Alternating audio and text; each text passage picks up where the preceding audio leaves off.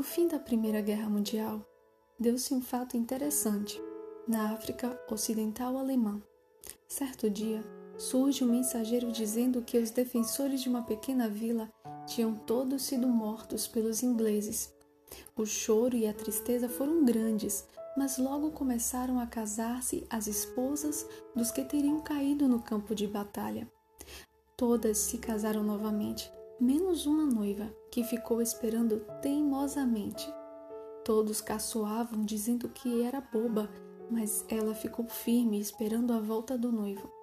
A guerra terminou, e passados alguns meses veio um mensageiro, enviado dos ingleses, dizendo que os homens não haviam caído, mas todos foram feitos prisioneiros e que agora estavam a caminho de volta para os seus lares.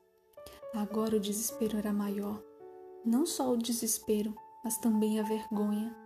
Todas ficaram aflitas, menos uma, aquela noiva que ficou esperando seu legítimo noivo. Ela se enfeitou bem e foi, enquanto todas estavam em desespero, esperar o seu noivo que voltava. Só ela esteve feliz naquele dia. A magna pergunta sobre a sua vinda ainda está ecoando do Monte das Oliveiras, e muitos hoje estão tão curiosos como os discípulos daquele tempo. E que sinal haverá da tua vinda e da consumação do século? Ele havia dito: Não se turbe o vosso coração. Credes em Deus, credes também em mim. Na casa de meu pai há muitas moradas.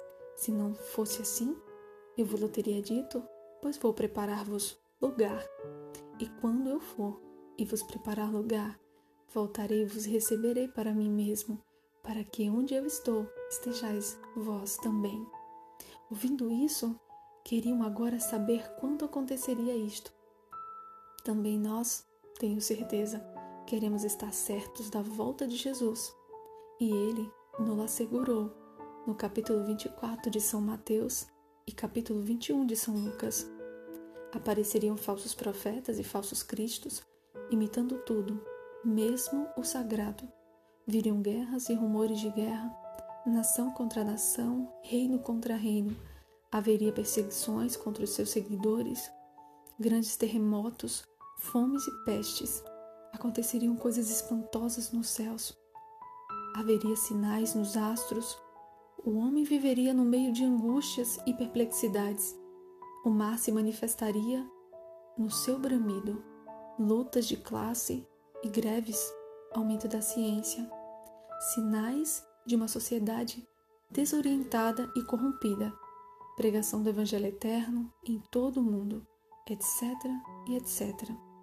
Cumpriram-se estes sinais? Não temos nós presenciado os acontecimentos do mundo? Não vivemos neste tempo em que a própria ciência nos adverte do fim? Acabo de ler nos jornais de hoje que 500 milhões de pessoas sofrem fome no mundo. Aonde vamos? Estamos no meio de fomes, terremotos, enchentes, poluição em tudo, secas, incêndios, furacões, falta de paz e concórdia. O que devemos fazer? Ora, ao começar estas coisas a suceder, exultai e erguei as vossas cabeças, porque a vossa redenção se aproxima. Já descreveu o padre Júlio Maria esta época assim: Sim, eu o diviso. Não, meus amigos, não é um voo da fantasia, uma quimera de imaginação, é uma convicção profunda do dogma, a certeza iluminada da fé.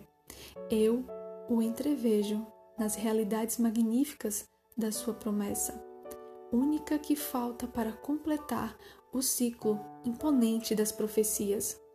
Ó Jesus, quão gratos pelos sinais de advertência que nos dão a certeza da sua breve volta para salvar o que se havia perdido.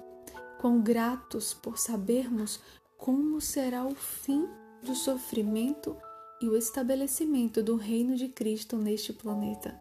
Com gratos, porque a Sua palavra nunca falhou, porque tudo está se cumprindo conforme anunciado e sabemos que Jesus em breve voltará. gratos pela certeza da volta de Jesus. Gratos por quê?